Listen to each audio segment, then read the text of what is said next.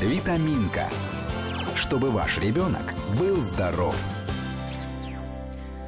Ольга Бодолян, студия Вести ФМ, 5533 Вести, это наш смс-портал, плюс 7 900 370 63 63, это наш номер в WhatsApp.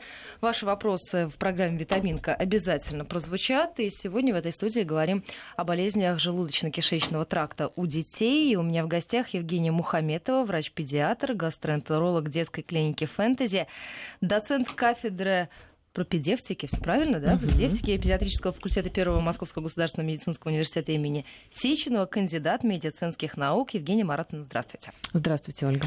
А, давайте сначала перечислим болезни желудочно-кишечного тракта, с которыми сталкиваются дети. Ну, дети и взрослые желудочно-кишечный тракт имеют, и, соответственно, строение его примерно одинаковое, и каждый из отделов может быть поражен. А, для тех, кто не знает, напомню, да, что желудочно-кишечный тракт, э, он у нас достаточно большой, это и полость рта, пищевод, желудок, э, кишечник тонкий и толстый. А, также мы относим к пищеварительной системе печень, желчеводящие пути, поджелудочную железу. Ну и, соответственно, поражение этих органов э, вызывают определенные заболевания у взрослых и у детей, и именно с этими проблемами чаще всего ко мне приходят на прием. Ну, начинается это все с, с самого начала жизни, да, это и, и, и колики, и газики и так далее. Ну, безусловно, и строение органов пищеварительного тракта имеет определенные особенности у детей, и э, чем младше ребенок, тем этих особенностей больше, и э, течение заболеваний, в том числе пищеварительного тракта, э, у детей, особенно детей раннего возраста, оно, безусловно, имеет свои э, особенности. И вот э, те э, некоторые состояния, скажем так, которые вы уже перечислили, такие как колики, например, да, э, это очень частое явление у детей, у детей в самом э, раннем возрасте, первых месяцев жизни, э, и э, как раз-таки вот эти состояния можно вынести в отдельную категорию. Это функциональные нарушения. А, и, э, собственно говоря, вот если говорить о детях, особенно о маленьких, э, именно с ними чаще всего приходится сталкиваться. А скажите, давайте мы перейдем к одной из самых, мне кажется, важных тем в нашем сегодняшнем разговоре. Это причины появления таких болезней. А, ну, причин, э, конечно же, может быть э, множество, да, когда э, возникают жалобы со стороны органов пищеварения. А, ну, наиболее частые, наверное, понятные, наверное, для слушателей в первую очередь, это будет наличие воспаления. Воспаление в любом из отделов а, желудочно-кишечного тракта может приводить к наличию уже непосредственно каких-то неприятных ощущений в организме. Соответственно, эти явления могут возникнуть в любом из отделов. Но, как я вот уже сказала, чаще всего всего. У детей, и это к счастью, мы сталкиваемся именно с функциональными нарушениями, то есть когда нет э, нарушения непосредственно э, органики, то есть структура органа не нарушена, нет явного воспаления, а нарушается функция. Э, и, э, как правило, это достаточно э, легко корректируется, с одной стороны, э, с другой стороны, если мы говорим о детях, то это с возрастом проходит, э, что, безусловно, для нас, э, для врачей очень приятно, но с родителями приходится очень много в информационном плане а, работать. А, это питание. Один из основных факторов. А, ну, один из основных факторов, который к жалобам приводит и, наверное, а, является начальным в большинстве случаев, это действительно нарушение питания, скажем так. И а, здесь будет иметь значение как нарушение режима питания, да, с чем уже сталкиваются дети по мере своего взросления, когда уже не так четко получается у родителей контролировать этот режим. И, конечно же, то качество пищи, которое ребенок ест, и опять же с возрастом, когда уже уже ребенок сам выбирает э, какие-то продукты в зависимости от своих э, каких-то сформированных, в том числе родителям в раннем возрасте привычек. Э, и не всегда этот выбор правильный, и, соответственно, начинаются различные негативные воздействия на пищеварительный тракт, и что в том числе и к воспалению может приводить, и к возникновению заболеваний. Плюс ко всему это и нервно-психический фактор, насколько я понимаю, имеет серьезное влияние. Да. А, то, что касается органов пищеварительного тракта, а, то, пожалуй, это та система, а, которая под очень пристальным вниманием находится на нашей нервной системе. Безусловно, нервная система регулирует работу всех наших органов, но пищеварительный тракт это, по сути дела, мышечная трубка, которая сокращается в определенном режиме, и прохождение пищи по ней зависит в том числе от иннервации. Ну и, соответственно, наша голова, скажем так, головной мозг все это дело регулирует. И, конечно же, любые стрессовые факторы могут влиять в итоге на работу желудочно-кишечного тракта. И вот как раз-таки те самые функциональные расстройства, о которых я вам сказала в начале, это в первую очередь нарушение функции именно моторной, то есть двигательной функции желудочно-кишечного тракта, которая как раз-таки и регулируется нервной системой. Именно поэтому маленькие детки, очень часто родители замечают, что любой стресс может сказываться на возникновении тех же самых колик, срыгиваний, нарушений дефекации каких-то поносов, запоров. Ну и чем старше мы становимся, факторы стрессовые становятся другими, но тем не менее их становится отнюдь не меньше, а может быть даже и больше. Если мы говорим о детях уже более старшего возраста, школьники, то, безусловно, это огромные потоки информации, э, нагрузки в школе, вне школы.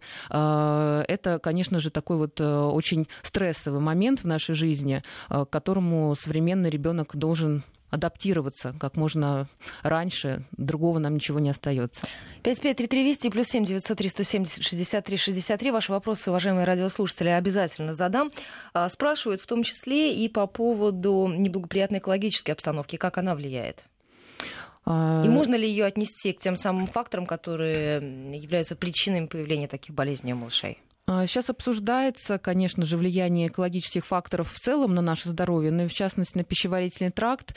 А, ну, напрямую, конечно, воздействия а, идут, но я думаю, что больше все-таки они связаны как раз-таки с теми продуктами питания, которые нам приходится употреблять, потому что, конечно же, экологическая среда влияет именно на продукты, да, то есть это растительная какая-то пища в зависимости от условий, в которых она выращивается, чем она обрабатывается э, вот в современных условиях, а, насколько а, соблюдаются правила безопасности при приготовлении продуктов уже из э, того, что мы имеем. Вот, пожалуй, наверное, вот это больше всего влияет. Ну и, конечно же, экология эм, в целом на нашем организме сказывается, и та же нервная система, поэтому, конечно, все очень сильно взаимосвязано, и влияние экологических факторов ни в коем случае мы не исключаем на, в том числе, патологии желудочно-кишечного тракта, и у детей в том числе числе.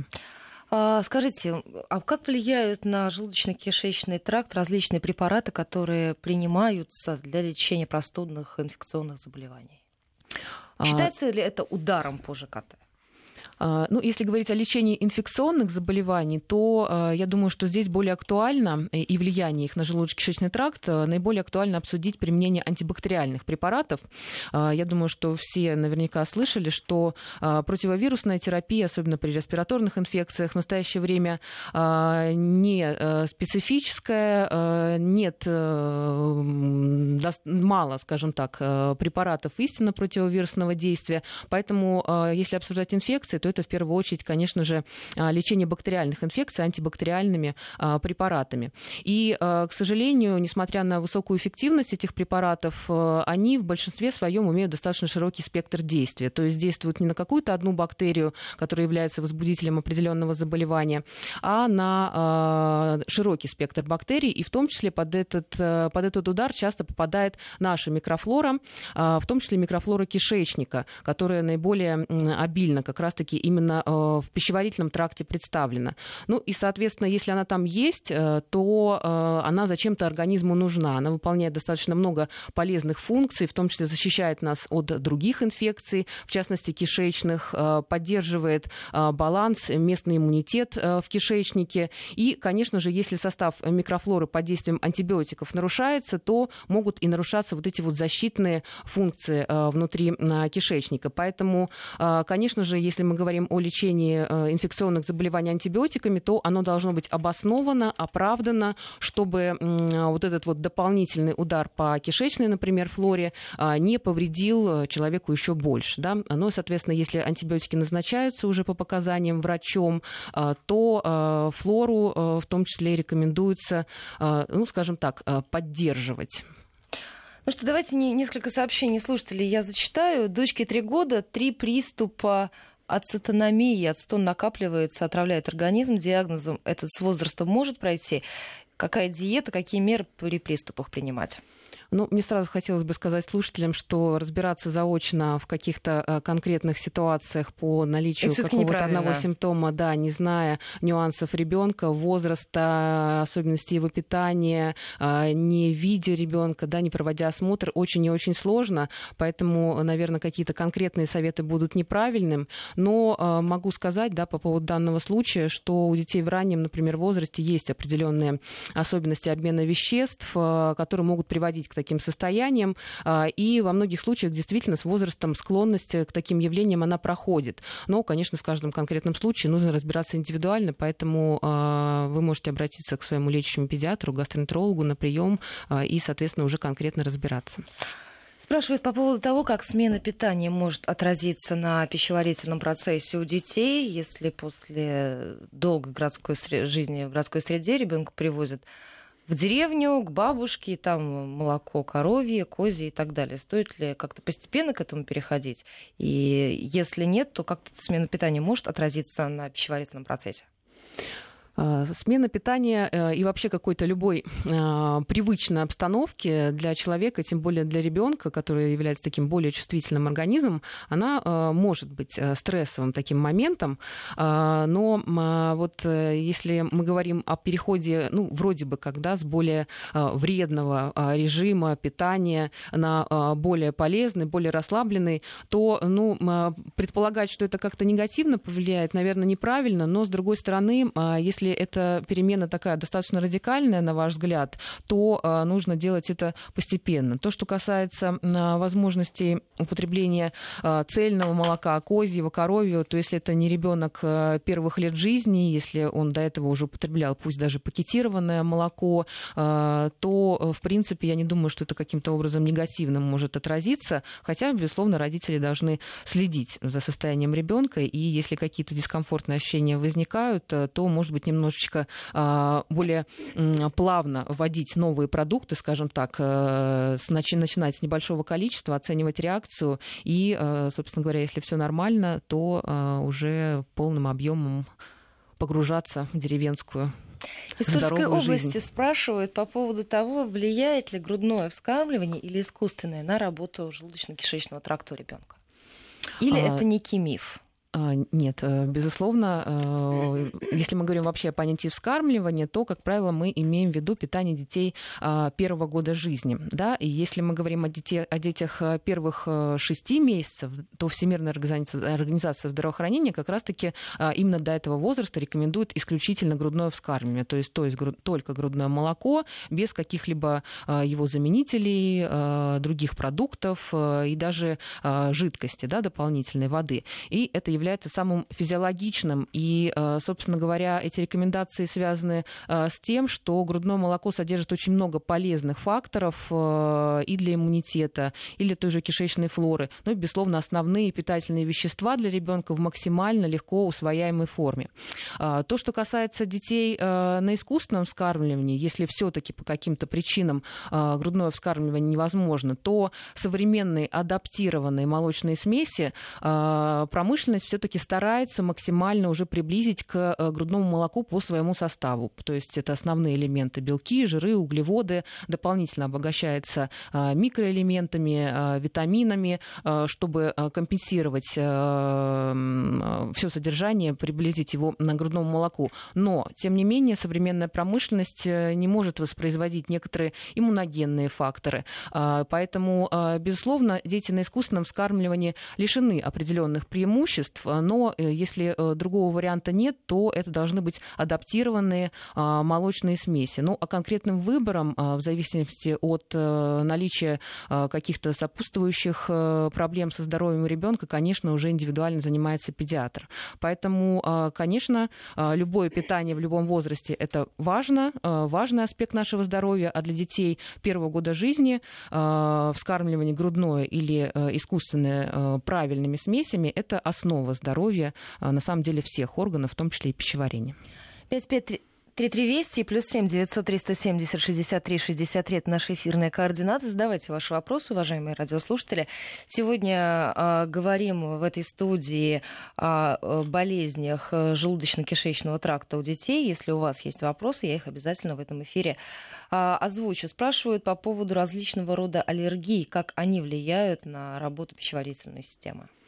Аллергии это, по сути дела, такой вот э, проблема современности. А, и действительно, как правило, все начинается с детства, а, причем истинные аллергии а, стартуют э, у детей раннего возраста, в том числе уже в первые месяцы жизни. И самые первые проявления аллергии, как правило, это именно пищевая аллергия. То есть это реакция на пищевые аллергены, которые ребенок употребляет внутрь.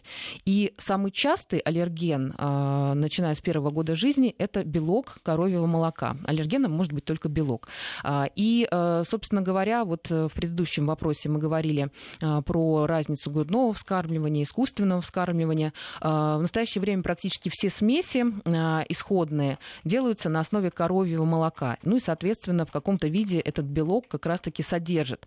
Поэтому, если у ребенка есть факторы риска развития аллергии, в частности, кто-то из родителей или тем более оба родители страдают каким-то видом аллергии, то этот ребенок уже априори находится в группе риска, а, то, э, соответственно, если по каким-то причинам а, есть необходимость э, ему начинать а, искусственное вскармливание, то это должны быть специальные смеси с минимальным аллергическим потенциалом, где коровий белок расщеплен, он наименее аллергенный. Вот. Ну и кроме этого, аллергия чаще всего мы при... считают зрители, э, слушатели, я так думаю, что аллергия это вот что-то в частности, то, что на коже проявляется, но, тем не менее, есть проявления и со стороны пищеварительного тракта. И вот как раз-таки у маленьких детей это могут быть только проявления со стороны пищеварительного тракта, так называемая гастроинтестинальная аллергия. И вот действительно коровий белок здесь является таким вот э, самым частым провокатором. Это могут быть э, неустойчивый стул, послабление стула, стул со слизью а, и особенно а, примеси крови у детей э, первого года жизни. Наиболее часто мы как раз-таки сейчас ассоциируем именно с аллергией к белкам коровьего молока. Поэтому, если такие симптомы у ребенка есть, даже вне зависимости от наличия кожных проявлений, а, его нужно показать педиатру. А, и а, не удивляйтесь, если доктор скажет вам, что у ребенка, скорее всего, проявление аллергии. Да? Ну и, соответственно, будет уже вам рекомендовать какие-то методы лечения, которые в первую очередь будут заключаться в элиминации этого аллергена, то есть составлять рацион так, чтобы этого провоцирующего фактора в рационе ребенка не было. Ну и в более старшем возрасте, конечно же, э, аллергия тоже э, часто бывает пищевой. Здесь уже выходят на первый план другие аллергены. Это яйца, кроме молока, да, яйца, морепродукты, соя. Ну и, конечно, индивидуальные реакции тоже мы оцениваем. Евгения Маратовна, мы с вами подошли к самой волнующей радиослушателей теме. Это режим питания. Как правильно составить меню для ребенка, в каком возрасте нужно уже начинать правильно именно по системе питаться? А, я бы хотела даже начать с конца вашего вопроса. В каком возрасте нужно начать э, соблюдать режим питания? Конечно же, а, с самого раннего возраста ребенка нужно приучать к режиму. Именно приучать. А, потому что это такой определенный труд со стороны родителей. Потому что если не начать это делать на первом, на втором году жизни, то уже в дальнейшем, когда вы решите все-таки озадачиться этим вопросом, это будет сделать намного сложнее это с одной стороны. Но с другой стороны, а, у нас принято, да, что маленький ребенок, вот для него режим очень важен, а, режим приема пищи, режим сна, гуляем, купаемся, все по часам. А, а вот в более старшем возрасте как уже как-то все расслабляются, да, расслабляются и э, думают, что когда-то, когда уже ребенок будет осознанно э, выполнять какие-то да, свои жизненные действия, он сам к этому придет. Но тем не менее жизнь показывает, что дети э, чаще всего копируют поведение поведение своих родителей, в том числе и э, пищевое поведение. Поэтому, если в семье в принципе не соблюдается режим питания, то э, требовать это от ребенка, особенно ребенка, например, уже школьного возраста, который э, не приучен был к этому изначально, э, бывает э, очень сложно и не получается. Поэтому, если говорить о режиме питания, то наиболее оптимальный это э, стремление, так скажем, к пятиразовому питанию. Э, что здесь подразумевается? Это три основных приема пищи, привычные нам, завтрак, обед обязательно, обед, ужин. Ну и желательно не допускать длительных голодных промежутков. И, соответственно, вот здесь рекомендуются два перекуса. Второй завтрак, да, можно так условно назвать, и полдник. Ну и примерные интервалы между приемами пищи, ну, примерно около 4 часов. Более длительные желательно не допускать, потому что тоже пищеварительный тракт в этих условиях начинает страдать. Поэтому в любом возрасте, уже примерно начиная с года, да и уже где-то 6 месяцев мы рекомендуем стремиться к пятиразовому питанию плюс-минус ночные кормления. Ну, а старше года и всю последующую жизнь по возможности, конечно, вот этого пятиразового режима нужно придерживаться. Ну, э, нюансы именно по диете, скажем так, они в каждом возрасте свои, но основные какие-то моменты это, безусловно, исключить жирную, жареную пищу, и рацион должен быть полноценным. Пожалуй, это вот такой вот главный принцип, если говорить, не уточнять сейчас о каких-то конкретных продуктах. Ну и потом, конечно, полуфабрикат, наверное, стоит исключить. А, полуфабрикаты, да, потому что ну, современная промышленность, с одной стороны, предлагая нам такой вот вариант э, продуктов, облегчает нам жизнь, да, ускоряя ее, прогресс э, необратим, а, но, тем не менее, такая пища богата различными добавками, усилителями вкуса, а, которые, с одной стороны, и наши ощущения улучшают, э, повышают возможность хранить такие продукты, но, тем не менее, многие из этих компонентов, это доказано, негативно могут влиять на пищеварительный тракт и особенно на пищеварительный тракт ребенка, который э, в раннем возрасте особенно еще очень чувствителен к таким вот воздействиям. 553320 плюс 7 900 370 63 63 это наши эфирные координаты. Спрашивают по поводу контроля веса для ребенка. Мне кажется, это очень актуальная на сегодняшний день проблема. Да, а, я думаю, что э, только детские врачи э, могут э, вам уже практически со слезами говорить, настолько э, растет количество детей с избыточным весом э, и даже с ожирением, да, как крайняя степень проявления вот этого избытка. Э, и уже не только эндокринологи сталкиваются с этой проблемой, э, но, по сути дела, врачи и педиатры в целом, да, и более узких специальностей. И, э, в частности, я как гастроэнтеролог регулярно э, таких э, детей на свой прием прием получаю. А, и причем, если раньше это были в основном подростки, то сейчас э, возраст э, все становится меньше и меньше. А с чем это связано? И э, да, вот сейчас очень много вопрос, этому вопросу уделяется внимание и в мире, потому что наверняка вы слышали, что а, детское ожирение это практически бич, и в Америке очень много этому уделяется внимания, потому что там в связи вот с таким распространенностью фастфуда, да, огромное вот это вот омолаживающееся ожирение. А, но сейчас все больше исследований а, говорит о том, что, а, по сути дела, предрасположенность к лишнему весу, а, включая, ну, исключая генетические факторы, которые, безусловно, на которые мы повлиять, скажем так, не можем, то те факторы, на которые мы можем повлиять, это влияние пищи как раз-таки на первом году жизни. И здесь говорится о том, что в первую очередь не избыток углеводов, не избыток жиров, а избыток белка на первом году жизни программирует наш организм на то, чтобы в дальнейшем накапливать лишний вес. Именно поэтому, э, опять же, мы возвращаемся к вскармливанию детей, э, и э, грудное вскармливание это наиболее рациональный продукт для ребенка первого года жизни. А если это, опять же, искусственное, то процесс адаптации смеси в первую очередь подразумевает снижение количества белка, потому что, например, в коровьем молоке количество белка в два раза больше, даже больше, чем в женском грудном. Это связано с тем, что, ну вот, например, да, теленок родился, и его задача что сделать? Сразу встать на ноги и пойти, да, спасаться куда-то. Поэтому ему нужна мышечная сила, и это белок. А то, что касается а, ребенка, ему нужно э, сформирование центральной нервной системы, и это в первую очередь углеводы. Такого количества белка нам не нужно. Мы сейчас прервемся на новости середины часа. Витаминка. Чтобы ваш ребенок был здоров. Витаминка чтобы ваш ребенок был здоров. 9.34 в Москве. Мы возвращаемся в программу. Я напоминаю, у меня в гостях Евгения Мухаметова, врач-педиатр, гастроэнтеролог детской клиники а, Фэнтези. 553320 плюс 7 900 370 63 63. Это наши эфирные координаты. Задавайте ваши вопросы, уважаемые радиослушатели. Мы с вами остановились на проблеме лишнего веса у детей. И есть очень много вопросов, конечно же, по поводу фастфуда понятно, что он вредный, но что делать, когда дети просят? Есть какие-то границы допустимого? А, ну, я достаточно а, строга обычно в этом вопросе. А, и если у ребенка уже есть какие-то проблемы и с пищеварением вообще, даже если нет проблем с весом, ну и тем более, если есть проблемы с весом, то, конечно же, нет. Потому что поддерживать эту привычку это неправильно. И, конечно, родители зачастую, как бы это ни прискорбно было признавать, э, виноваты да, вот в наличии таких вот э, привычек вредных, э, которые можно отнести в том числе вот э, любовь к этому самому фастфуду.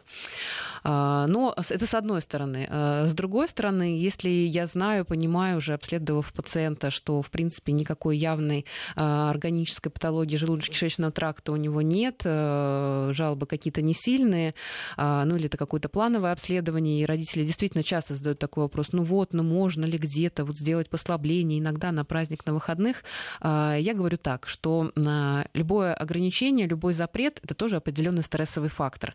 И Э, с этой точки зрения э, такие жесткие запреты, они тоже могут сказываться э, негативно на здоровье.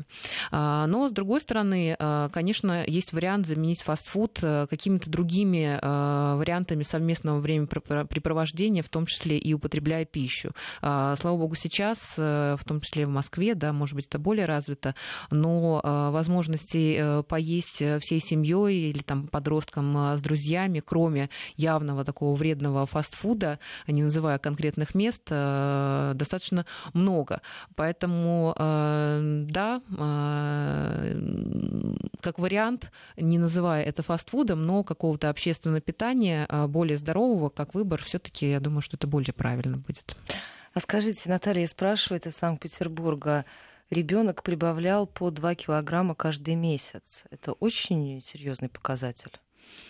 А, ну, здесь опять же говорю, что э, нужно очень индивидуально подходить к вопросу. А, если это ребенок на грудном вскармливании, да, на грудном и если мы говорим о там, первом, втором месяце жизни, то действительно такое очень часто наблюдается. Но потом, как правило, и этого никто еще не избежал, а, происходит э, замедление темпов прибавки веса. И вот те дети, которые там в первые месяцы прибавляли там, по полтора-два килограмма, потом они прибавляют значительно меньше, чем все остальные. То есть более-менее как-то вот эти вот средние показатели возрастные, они выравниваются. А, если эта тенденция а, на а, искусственном вскармливании, то это значит только одно, что ребенка перекармливают. Соответственно, если мы говорим о груди, то мы конкретно объемы, как правило, если ребенок здоров, не контролируем, сколько ребенок из груди высасывает, это нужно взвешивать до, после. Это, безусловно, излишние процедуры для здорового ребенка. Но если мы говорим об искусственном вскармливании, то педиатр рассчитывает определенный объем на каждое кормление, и, безусловно, если эти объемы рассчитаны правильно, таких прибавок происходить не может, вот, и не должно. Поэтому здесь все зависит от возраста, от типа вскармливания, и э, если это грудь, то ждите, что в ближайшие месяцы ваши темпы замедлятся, и не пугайтесь этого. Еще очень много вопросов по поводу перекусов. Как сделать их правильными, когда ребенок школьник? А, ну, то, то, что касается перекусов, то да, действительно, очень часто родители говорят о том, что вот мы даем ребенку в школу там какие-то бутерброды, там еще что-то, вот он не ест, а, и в школьные там завтраки, перекусы тоже он не ест, потому что они невкусные, или там родители говорят, что они не соответствуют их представлениям о здоровом питании, или сам ребенок не хочет их есть. В принципе, я считаю, что лучше э, хоть какой-то перекус, более-менее, да, здоровый, пусть даже это будет бутерброд, бутерброд с сыром, допустим, да, бутерброд с каким-то отварным а, мясом, которое родители могут дать а, с овощами или просто какой-то овощ или фрукт, а, чем это будет а, просто такой длительный голодный промежуток. А, ну, конечно, здесь, опять же, как всегда, не рекомендуется что-то жирное, что-то жареное, а, что-то из полуфабрикатов, так же, как и во все остальные приемы пищи. Но, а, опять же, нужно ребенку предлагать, а, и если он будет голодным, действительно, а, может быть, не строго по часам, но а, все-таки он это съест. Это может быть в том числе, например, а, какие-то кисломолочные продукты, хотя, например, в школу давать кисломолочные продукты я не очень рекомендую, потому что пока они там в рюкзаках лежат, да, без соблюдения определенного температурного режима, могут происходить определенные процессы их порчи, и, конечно, это не есть хорошо. Скажите, а по поводу чая, кофе для ребенка школьника? А, по поводу чая не крепкого э, ничего против я не имею. А, опять же, крепкий чай это достаточно большое количество танина, э, каких-то стимулирующих веществ, а, что есть, может быть, тоже в регулярном плане не всегда хорошо. То, что касается кофе, э, но я скажу, скажу так, что для детей младшего возраста, безусловно, тоже это не лучший продукт, потому что, опять же, кофеин как стимулирующий такой компонент может может э, давать какие-то непредсказуемые эффекты, и в том числе на сердечно-сосудистую систему, и раздражать желудочно-кишечный тракт. А, плюс многие знают, наверное, на кишечник э, кофе таким определенным стимулирующим влиянием обладает. Поэтому здесь все очень индивидуально. Но, опять же, это формирование э, привычек. Да? Э, кофе, наверное, для раннего возраста младших школьников нет. Чай э, не крепкий, черный, зеленый, да. Еще одна, как мне кажется, большая проблема, и об этом тоже очень много спрашивают, поколение Инстаграма и диеты. Вот как э, сделать рацион ребенка правильным, если девочка-подросток э, считает, что ей нужно сбросить лишний вес? А, девочки Но это проблема. Это, это проблема, и я бы сказала, что это проблема такая на стыке э, специальностей как в целом педиатрии, так и психиатрии, да, не побоюсь этого слова, в том числе в эфире, а, потому что Конечно, вот эти вот э, идеалы, скажем так, навязанные нам э, общественными всякими э, мнениями, в том числе и соцсетями. А иногда просто фотошопом. Да, зачастую действительно это фотошоп. И, к сожалению, когда это ребенок в подростковом возрасте, тем более не всегда еще осознающий, да, то, ну вот все вот эти нюансы, о которых мы сказали, то, безусловно, это может быть огромным стрессом и стремлением стремление к этому идеалу иногда доходит до действительно болезненных состояний, таких как э, анорексия, в частности. А, это очень сложная проблема. Или булимия, таких, да? Э, булимия, да, как э, одна из разновидностей нарушений пищевого поведения смежных. А, и таких пациентов всегда нужно по возможности, конечно, консультировать еще и не только с педиатром, гастроэнтерологом, но и с психиатром. И специалисты об этом знают, поэтому а, к родителям такое обращение. Очень внимательно следите за э, своими детьми. Это касается и девочек в первую очередь, но и мальчики э, сейчас э, тоже все больше и все чаще таких пациентов встречается. Например, полный мальчик-подросток в какой-то момент, да, достигая определенного возраста, тоже начинает стремиться к определенным вот этим вот внешним идеалам, когда уже сталкивается с каким-то вот неприятием себя в своем окружении, в частности из-за лишнего веса. И опять же в моей практике вот есть эти пациенты, а, которые худеют, э, худеют очень резко, худеют очень сильно, на десятки килограммов. А, у меня даже ну, То есть... подростки э, убирают радикально сразу, да, очень, очень жесткие диеты, диеты и у них. Э, очень такие свои своеобразные убеждения, их вот как взрослый человек, в том числе специалист, бывает очень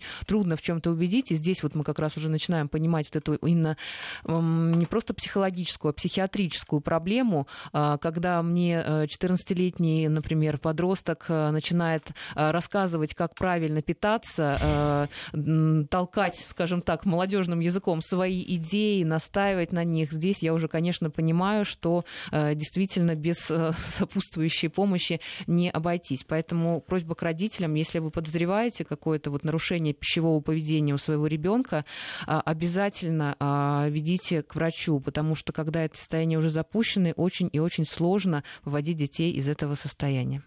553320 плюс 7 900 370 63 63 это наши эфирные координаты. Ваши вопросы в нашей студии, друзья, обязательно прозвучат. А, есть еще несколько вопросов к этой теме. И сразу после информации о погоде регионального блока мы перейдем к другой теме. Спрашивают, если ребенок подросток, мальчик, увлекается различными белковыми коктейлями, насколько это опасно? А, ну вот опять же, да, э, мы всегда говорим о том, что рацион должен быть в первую очередь э, сбалансирован. И э, если говорить о спортивном питании, то здесь, если все-таки такая необходимость есть, если, например, человек занимается, в том числе подросток, профессионально спортом, то, безусловно, ему диета составляется специалистами в зависимости от уровня его физических нагрузок и действительно его индивидуальных потребностях в макронутриентах, в том числе в белке. Если это происходит бесконтрольно, то то, к сожалению, вот эта вот перегрузка белком также может сказываться негативно на здоровье. Это касается и желудочно-кишечного тракта, в частности, печени, но это касается в том числе и функции почек. То есть достаточно очень много возможных негативных влияний от вот этого избыточного количества белка. И бывают такие пациенты, ну, не скажу, что часто именно подростки, потому что здесь все-таки э, эти продукты достаточно дорогие, наверное, в большом количестве сами они не могут себе их приобретать. А вот молодые люди, да, вот э, уже с проблемами э, приходят и с изменениями в анализах, печеночных проб, какими-то изменениями в печени, да, такое есть. А мы сейчас прервемся. Витаминка. Чтобы ваш ребенок был здоров. 9 часов почти 48 минут в Москве. Мы возвращаемся в программу «Витаминка». 5533 Вести плюс 7 900 370 63 63. Я напоминаю, сегодня у меня в гостях Евгения Мухаметова, врач-педиатр, гастроэнтеролог детской клиники «Фэнтези», доцент кафедры пропедевтики педиатрического факультета Первого Московского государственного медицинского университета имени Сеченова, кандидат медицинских наук. Ваши вопросы, уважаемые радиослушатели, еще успею задать в рамках сегодняшнего эфира. Очень много спрашивают по поводу гастрита и язвы желудка. Насколько сильно за последнее время изменилось лечение этих заболеваний? Интересный очень вопрос. И действительно, такие вот э, явления, заболевания, как гастрит, то есть воспаление слизистой оболочки желудка, и как крайнее проявление этого воспаления, это язвенная болезнь желудка и чаще даже 12-перстной кишки. А, это такая наша повседневная практика. А, и, как ни странно, да, так как я в основном детей принимаю, а, и у детей это состояние отнюдь не редкость, и у подростков, ну и даже в более младшем возрасте. И вот э, если еще несколько десятков лет э, назад лечение лечение язвы было достаточно ограничено. Это был практически приговор на то, чтобы страдать всю жизнь, сидеть на диете и практически э, вот, э, обречь себя на определенные ограничения. А если это находили у ребенка, то вообще это сказывалось в целом на его здоровье. То э, последние несколько десятилетий э, было доказано, что, и мы, собственно говоря, это э, используем сейчас именно в подходах в лечении, это инфекционная теория возникновения язвенной болезни. Наверняка все слышали про такую такую а, страшную инфекцию, как хеликобактер пилори. А, это как раз-таки тот самый а, микроб, который живет в слизистой оболочке желудка и, собственно говоря, способствует развитию там воспаления и в том числе возникновения язвы в желудке в 12-перстной кишке. Ну и, соответственно, теперь, зная, что язва это все-таки в первую очередь инфекционное заболевание, мы можем ее лечить в первую очередь специальными препаратами, которые будут убивать этот самый микроб, то есть антибиотиками. И мы получаем достаточно а, хорошие эффекты. Это мировая практика, доказательная медицина, скажем так. А, и, собственно говоря, наверняка слышали многие а, так, такое понятие, как эрадикационная терапия. Это как раз-таки лечение, направленное на уничтожение вот этого самого хеликобактера пилори, что позволяет э, достаточно быстро в течение недели, э, плюс-минус, там, да, какие-то дни, язвам практически полностью заживать, что мы видим, собственно говоря, при контрольных исследованиях исследованиях. Поэтому в настоящее время диагностика хеликобактера, а, особенно при язвенной болезни, это основа диагностики. Если мы его находим, а практически всегда мы его в этих ситуациях находим, мы пролечиваем, а, соответственно, антибактериальными препаратами и получаем очень хороший эффект. Это касается и детей, это касается тем более взрослых. И прогноз очень-очень хороший. А скажите, э, по поводу наследственных заболеваний ЖКТ, это миф или действительно прослеживается такая история? А, ну, а, я бы разделила, а, в принципе, понятие наследственное заболевание и наследственная предрасположенность к определенным заболеваниям. Наследственные заболевания все-таки это достаточно редкая такая штука, и чаще всего действительно наследственные заболевания дебютируют в детском возрасте, поэтому мы, педиатры, всегда насторожены по этому поводу, но все-таки их проявления, течения, они достаточно такие вот серьезные. Если мы говорим о тех же там язвах, да, гастритах, дуоденитах, каких-то таких вот э, более частых состояниях, то здесь чаще речь идет о а, таком понятии, как наследственная предрасположенность. Да? То есть если в семье там, у папы, а, у дедушки а, да, в нескольких поколениях была та самая язва, то, безусловно, ребенок уже находится в группе риска, да? особенно если к этому еще присоединяется та самая инфекция.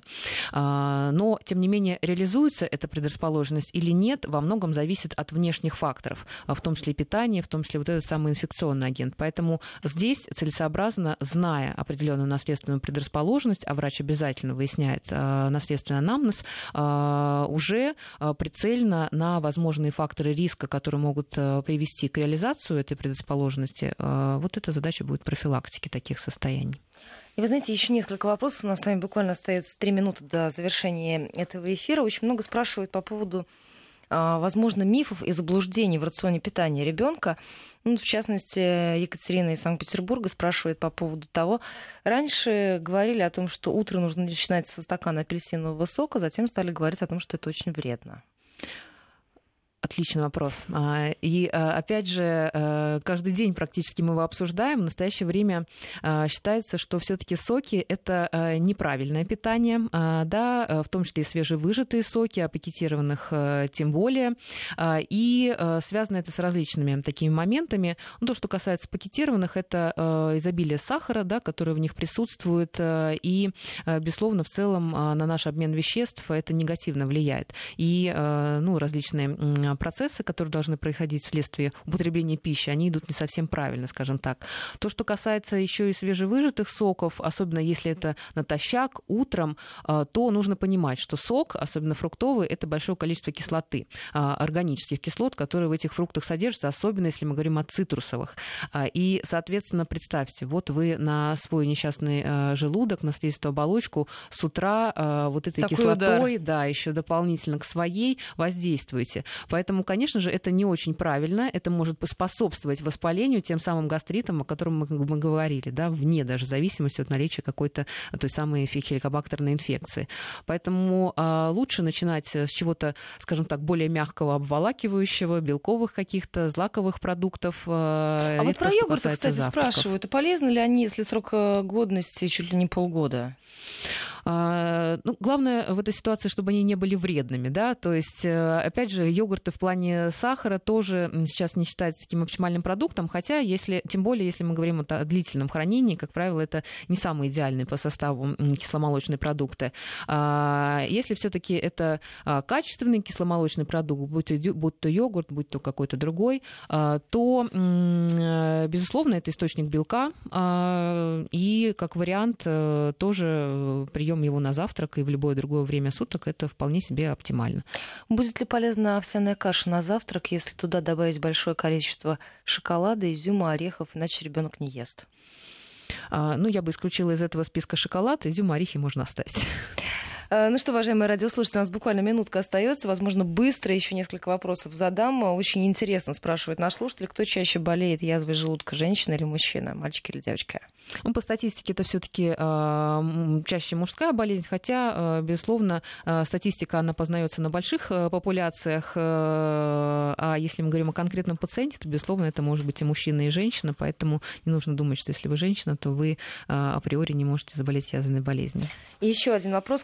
Какое отклонение по весу, сколько килограммов считается критичным для ребенка в подростковом возрасте?